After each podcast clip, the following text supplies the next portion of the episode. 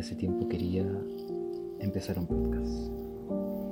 Después de mucho pensarlo, lo que elegí fue comenzar con la lectura de un texto que llegó a mis manos, en realidad a la pantalla, y que me dio el impulso para comenzar. Los textos, ese texto era Las cartas a un joven poeta de Rainer María Rilke. Y me dieron ganas de compartir un fragmento para motivar a todos los que necesiten ayuda e impulso para comenzar con el atrevimiento de hacer lo que llevan en el corazón. Especialmente si son artistas. Y que en el fondo todos lo somos. Y bueno, los invito a tomarse un té y escuchar la primera, la primera carta.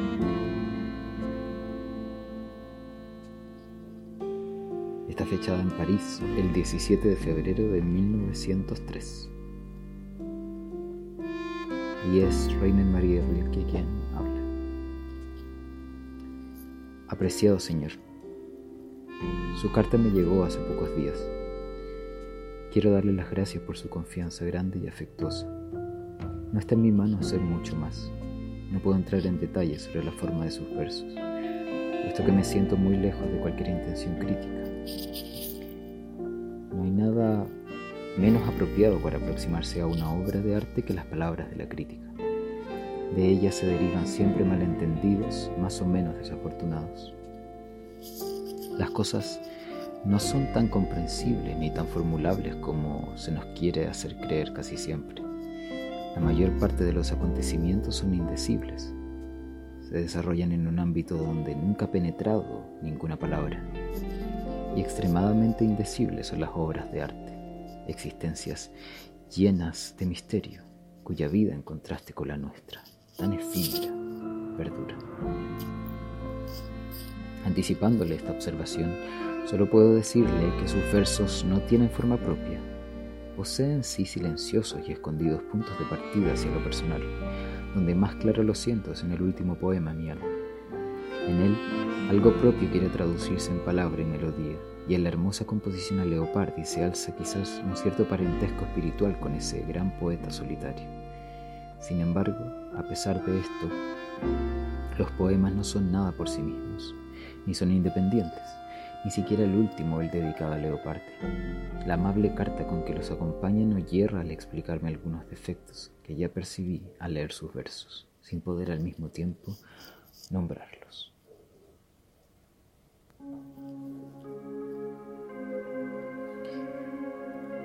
Pregunta. Pregunta si sus versos son buenos. Me lo pregunta a mí.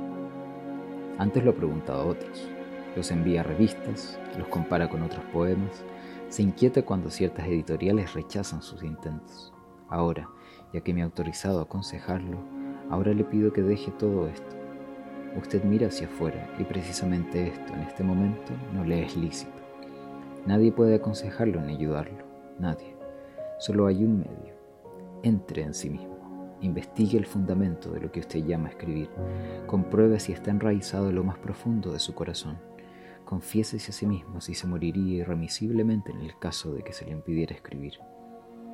Sobre todo, pregúntese en la hora más callada de su noche, ¿debo escribir?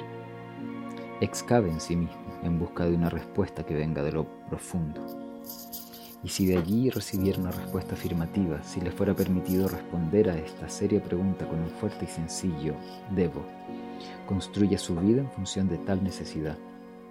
Su vida, incluso en las horas más indiferentes e insignificantes, ha de ser un signo y un testimonio de ese impulso. Después, aproxímese a la naturaleza e intente decir como el primer hombre que ve y experimenta, que ama y pierde. No escriba poemas de amor. Al principio eluda aquellas formas que son las más corrientes y comunes. Son las más difíciles, puesto que se requiere una fuerza grande y madura para expresar una personalidad propia y donde existen en gran medida tradiciones buenas y en parte hermosas. Por eso, póngase a salvo de todos los motivos generales y preste atención a lo que su propia vida cotidiana le ofrece. Describa sus pesares y anhelos, los pensamientos fugaces y la fe en algo bello. Descríbalo, todo con sinceridad íntima, callada y humilde. Y para expresarse, sírvase de las cosas que lo rodean, de las imágenes de sus sueños y de los objetos de sus recuerdos. Si su vida diaria le parece pobre, no se queje de ella, quéjese de usted mismo. Dígase que aún no es lo bastante poeta como para convocar su riqueza, pues para el Creador no existe pobreza ni lugar pobre o indiferente. Y si usted estuviera encerrado en una prisión y sus muros no dejaran llegar a sus sentidos ningún rumor venido de fuera,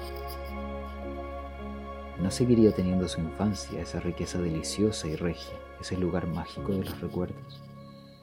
Dirija hacia allí su atención. Intente desenterrar las sensaciones sumergidas de ese pasado lejano.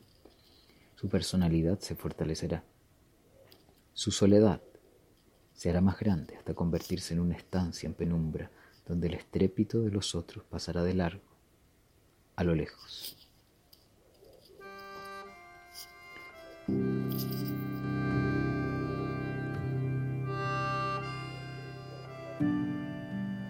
Y si de ese retorno hacia adentro, de esa inmersión en su propio mundo surgen versos, no se le ocurrirá preguntar a nadie si son buenos o no. Tampoco intentará interesar a las revistas, pues verá en ese trabajo su propiedad amada y natural, un fragmento y una voz de su vida. Una obra de arte es buena cuando surge de la necesidad. En esa cualidad de su origen reside su juicio crítico. No existe otro. Por eso, mi muy apreciado Señor, no sé darle otro consejo. Camine hacia sí mismo y examine las profundidades en las que se origina su vida. En su fuente encontrará la respuesta a la pregunta de si debe crear. Acéptela tal como venga, sin interpretarla. Quizás surja la evidencia de que usted está llamado a ser artista. De ser así, acepte ese destino y soportelo con toda su carga y grandeza, sin esperar recompensas que pueda venir de fuera. El creador ha de ser un mundo para sí y lo ha de encontrar todo en sí mismo y en la naturaleza con la que se ha fundido.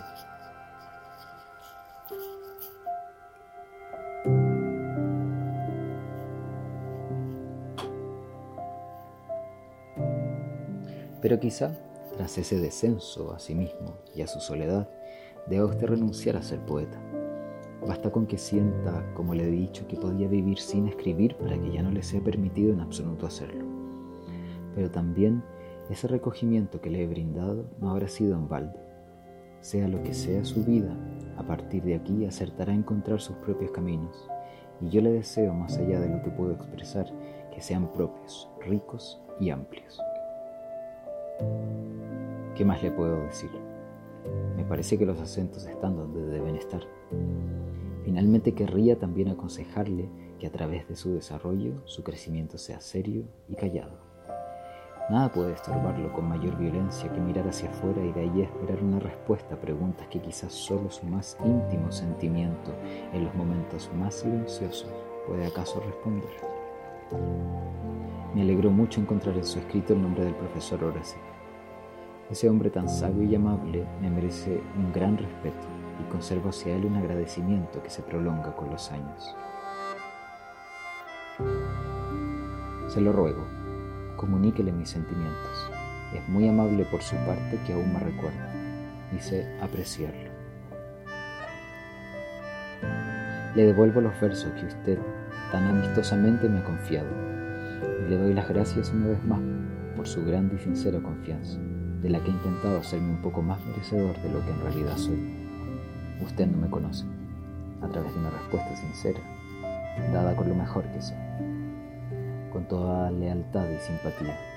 Rainer María Rilke.